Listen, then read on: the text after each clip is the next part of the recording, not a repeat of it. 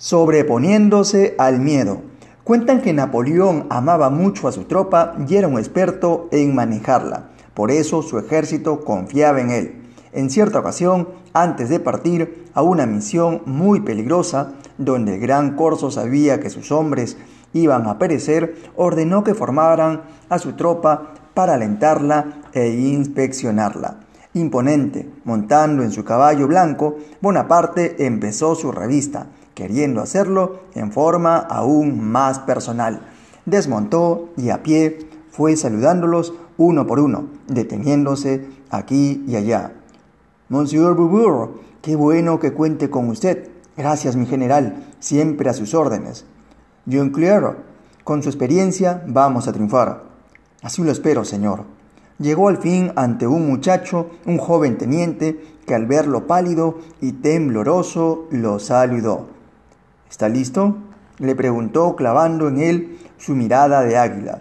El joven, con voz entrecortada, respondió, Sí, mi general. El emperador lo miró profundamente y le dijo, Pero estás temblando. ¿Tienes miedo?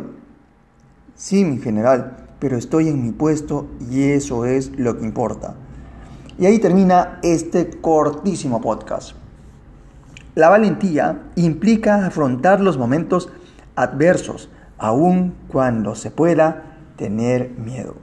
Y efectivamente, si tienes miedo, igual, ve y hazlo. En eso consta la valentía. No esperes a empezar a dar algo, es decir, si estás esperando el momento oportuno, cuando estés listo, seguro de ti mismo, no sin miedos, sin dudas, no, nunca va a llegar ese momento.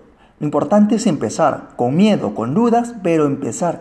Y el miedo y la duda y la ignorancia se disipará. Incluso la debilidad, falta de fuerza, también se irá disipando. Lo importante es la voluntad y estar ahí, al frente. Ahí adelante ya nos tocará afrontar y aprender las lecciones. Bueno, sin nada más, nos vemos hasta el siguiente podcast y a empezar cada día con mucho entusiasmo y sobre todo con esas ganas, esas voluntad de desear afrontar las cosas pese a todos nuestros defectos o debilidades.